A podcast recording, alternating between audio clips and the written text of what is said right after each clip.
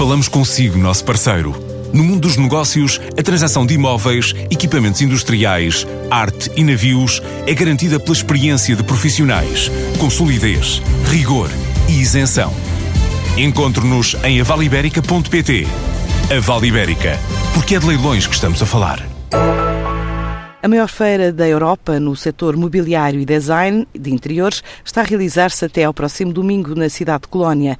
São 11 as empresas portuguesas que marcam presença neste evento e tentam cativar a atenção do terceiro maior mercado do destino das exportações nacionais, a par do Reino Unido.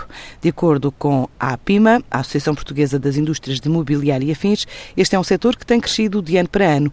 Joana de Sousa Dias. 11 empresas portuguesas levam a Colónia aquilo que as diferencia? Elas levam uh, aquilo que tem de melhor a nível de oferta de design, qualidade de produção, também, muita tecnologia, porque cada vez mais temos tecnologia também, mas o craftsman, ou seja, a, a, manufatura, que é isto que nos distingue, é isto que nos distingue a nós da recente oferta. São precisamente essas qualidades que cativam o mercado alemão, o terceiro destino das exportações deste setor, sublinha Miguel Pereira, responsável pela internacionalização da APIMA que acrescenta que o setor não tem parado de crescer. É uma indústria que tem estado a crescer, nós estamos com os números muito próximos à indústria do calçado, ou seja, tem havido um crescimento na ordem dos 13, 14% ao ano. A obrigatoriedade foi a queda do mercado nacional e principalmente dos mercados vizinhos, nomeadamente o mercado espanhol e o mercado de Angola, que eram aqueles mercados mais tradicionais, fez com que as empresas tivessem que abrir horizontes e começar a exportar cada vez mais o seu produto.